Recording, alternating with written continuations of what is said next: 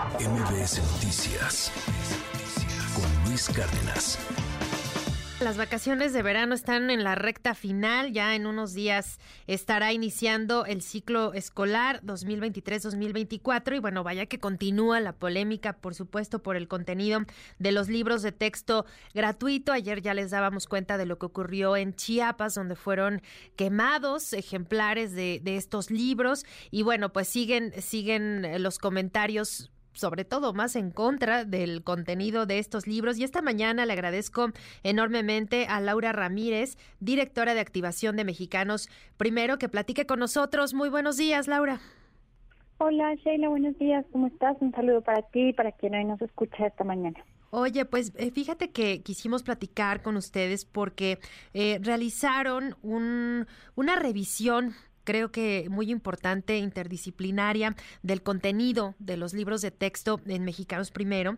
Y eh, me gustaría ver qué aspectos destacas, porque obviamente pues tuvieron que consultar a, varios expertos en, en la materia y, y, pues que esto es muy técnico, no nos estamos basando o ustedes no se basaron pues en, en otro tipo de, de, digamos, de contextos políticos y demás, sino que justamente solo se basan en la parte teórica. Cuéntanos, por favor, un poquito de lo que encontraron. Sí, claro que sí, Sheila. Mira, efectivamente eh, quisimos hacer una revisión muy, como dices tú, teórica o técnica de los libros de texto para, para tratar de contribuir a esta conversación eh, pues desde ese lugar, ¿no? Porque ha habido una serie de controversias, pensamos que quizás muchas de las personas que están ahorita opinando eh, en realidad no han leído, no han consultado los libros de texto y hay mucha confusión. Entonces, bueno, ¿qué encontramos? Encontramos que los libros sí traen un cambio importante para los procesos educativos, pero importante no quiere decir necesariamente negativo, ¿no? Eh, efectivamente trae esta parte de ahora trabajar por proyectos en la primaria. Eh, recordemos que en este momento todavía no tenemos libros de preescolar, están en la página de la Conalitec, eh, están los libros de primaria y de secundaria, no hay libros de preescolar, no hay libros específicos para educación especial ni para educación indígena. Esta es una primera preocupación, digamos, en términos de inclusión, que no haya los libros específicos para estas poblaciones, ¿no? Cuando el preescolar, pues hoy sabemos que es uno de los niveles más importantes, pues es cuando las niñas y los niños, digamos, su, su primer encuentro con la escolaridad, no con el aprendizaje, porque aprendemos desde que nacemos, pero sí con la escolaridad. Y pues educación indígena, que como sabes son niveles tradicionalmente marginados, olvidados, ¿no? Por, por la sociedad. Entonces, bueno, ahí hay una preocupación. Pero bueno, vamos a centrarnos en lo que está. Los libros de primaria y los libros de secundaria. Eh, hicimos entonces la revisión de, de, los materiales y traen este primer cambio que es aprender eh, por proyectos, ¿no? Eh, no es nuevo en la educación, en la educación mexicana. Muchos maestros ya venían trabajando con con proyectos, que es una metodología, digamos, que funciona, que ha sido probada en muchos lugares del mundo, eh, que tiene que tiene bastantes bondades porque permite a los niños desarrollar actividades de una manera mucho, se involucran mucho más, es menos memorística y va sobre todo muy enfocada al contexto de la comunidad. Entonces, e, esos libros de proyectos es interesante y los maestros los han recibido con mucho agrado, ¿no? Entonces, bueno, por ahí está, está es, como un punto positivo. Eh, sí encontramos algunos temas que, digamos, no hay que considerar, ¿no? Eh, por ejemplo, una cosa que vimos es que los libros de primero y primaria están muy elevados para las niñas y para los niños de esa edad.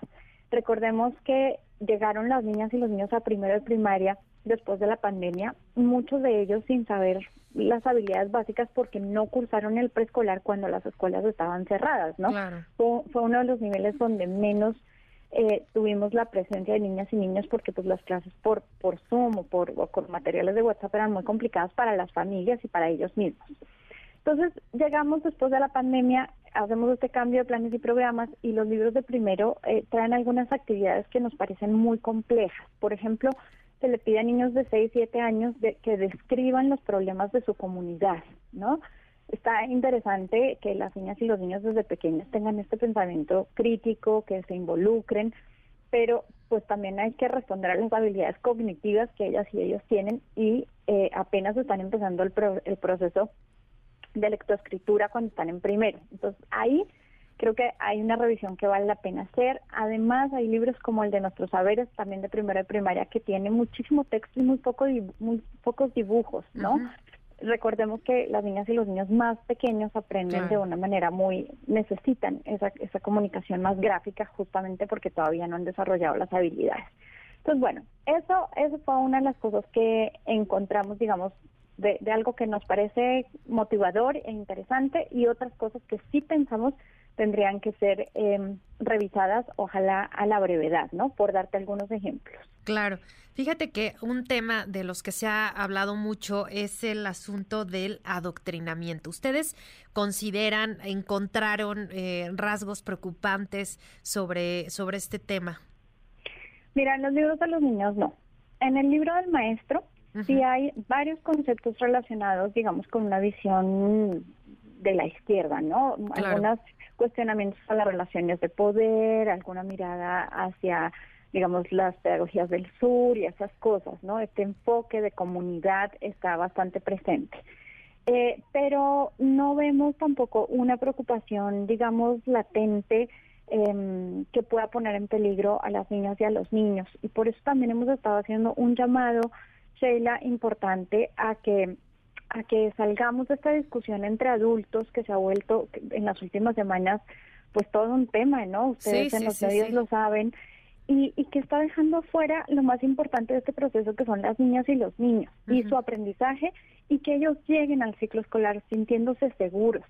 Imagínate cuando pasan estos fenómenos que, que comentaban antes de que entrara mi entrevista, eh, de quema de libros, eh, amparos, o sea, me parece que, que estamos dejando, estamos metiéndonos en un tema de, de estoy a favor o en contra, en vez de sentarnos con la sensatez que necesitamos para revisar lo que sí funciona, lo que no funciona, desde luego exigir que se haga la revisión que se tenga que hacer en términos pedagógicos, eh, pero y, y, exigir que los procesos sean claros, eso me parece súper bien, ahí, ahí las autoridades judiciales pues tendrán que, que eh, pronunciarse conforme a derecho, pero, pero ir un poco más allá y pensar en las niñas y en los niños y en, y en que empiecen el ciclo escolar de manera segura. Y, y, y, que el proceso se vaya dando y ver lo que funciona y lo que no funciona. También va a requerir de las autoridades esa apertura y creo que para ahí los estados tienen un papel bien importante de escuchar a las maestras y a los maestros y ver cómo va funcionando el proceso de la implementación. Porque sí, en la implementación sí tenemos algunas preocupaciones, ¿no? y, y primero pues es el poco tiempo que han tenido los maestros para entender a, cabalidad de qué va, ¿no? No solo los libros, los planes y programas y todo lo que implica, eh, pues cuando pensamos que las maestras y los maestros son profesionales de la educación, que son quienes tienen eh, como ese papel de, de decir, bueno, vamos a revisar los materiales y vamos a tomarlos para actuar en el aula, ¿no?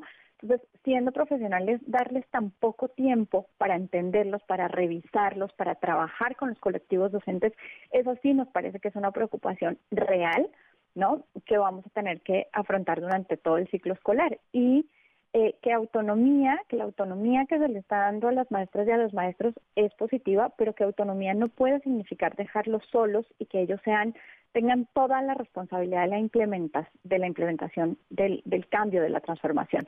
Entonces, yo pondría el foco mucho más ahí que en todo este tema de esta discusión entre adultos de si hay ideología, adoctrinamiento, si no hay, me parece que nuestros niños no están corriendo un riesgo grave eh, en la escuela y más bien hay que apoyar los procesos de aprendizaje. Oye, pues qué interesante todo eso que nos compartes, porque sí, obviamente, pues eh, toda la, atención se ha volcado justo esto del adoctrinamiento, a los errores que decían son áreas de oportunidad, etcétera, etcétera, y pues las conferencias eh, matutinas que se estuvieron llevando a cabo en Palacio Nacional, pero pues sí, el foco, claro que son los niños. Y fíjate que también otra cosa que me gustaría preguntarte y con esto concluir, eh, lo que decía la directora del BIF de pedir la opinión justo de los niños. ¿Tú ¿Cómo ves este, este ejercicio? ¿Crees que sea positivo y de qué manera pudiera darse? Porque pues justo lo, que comentas, ¿no? Que, que ese es el foco, para, para allá es donde debemos centrarnos. Desde luego, mira, eh, la participación de las niñas y de los niños en, su proceso educativo es un derecho, es un derecho que está contemplado en, varias eh, eh, leyes nacionales y también en acuerdos nacionales, en la Convención de Derechos de los Niños y de las Niñas, del cual México ah, firmó, es firmante desde los años 90, ¿no? Entonces, desde luego que sería muy interesante tener mecanismos que puedan recoger la opinión de las niñas y de los niños de ese proceso educativo, ¿no? Eh, para eso, pues se necesitaría empezar el proceso, ver qué pasa en el ciclo escolar y tener mecanismos apropiados a su edad para verdaderamente escucharlos, ¿no? Eh, el tema con la participación de las niñas y de los niños es que cuando no se hace adecuadamente parece que es más bien como una decoración, como una, ¿no? Que los niños digan y nos parece lindo, pero en realidad no tomamos en serio esas voces. Yo creo que sería muy interesante poder escuchar lo que ellas y ellos tienen que decir de, todo este proceso y pues de cómo esto les favorece o no su aprendizaje. Me parece que estamos lejos de una visión como esa, pero sería sería súper eh, apropiado empezar a pensarlo de cara a este ciclo escolar o, al que sigue para que también se hagan eh, esos ajustes que ellas y ellos hoy necesitan, ¿no? Pues qué em, interesante, Laura. Laura Ramírez, eh, directora de activación de Mexicanos Primero. Te agradezco mucho estos minutos y, por supuesto continuamos pendientes en este proceso. Sí, muchas gracias, Sheila. Y pues el último llamado, ¿no? Centrémonos en las niñas y en los niños y apostémosle a su aprendizaje. Ahí está. Muchas gracias, muy buen día. Buen día, bye. MBS Noticias con Luis Cárdenas.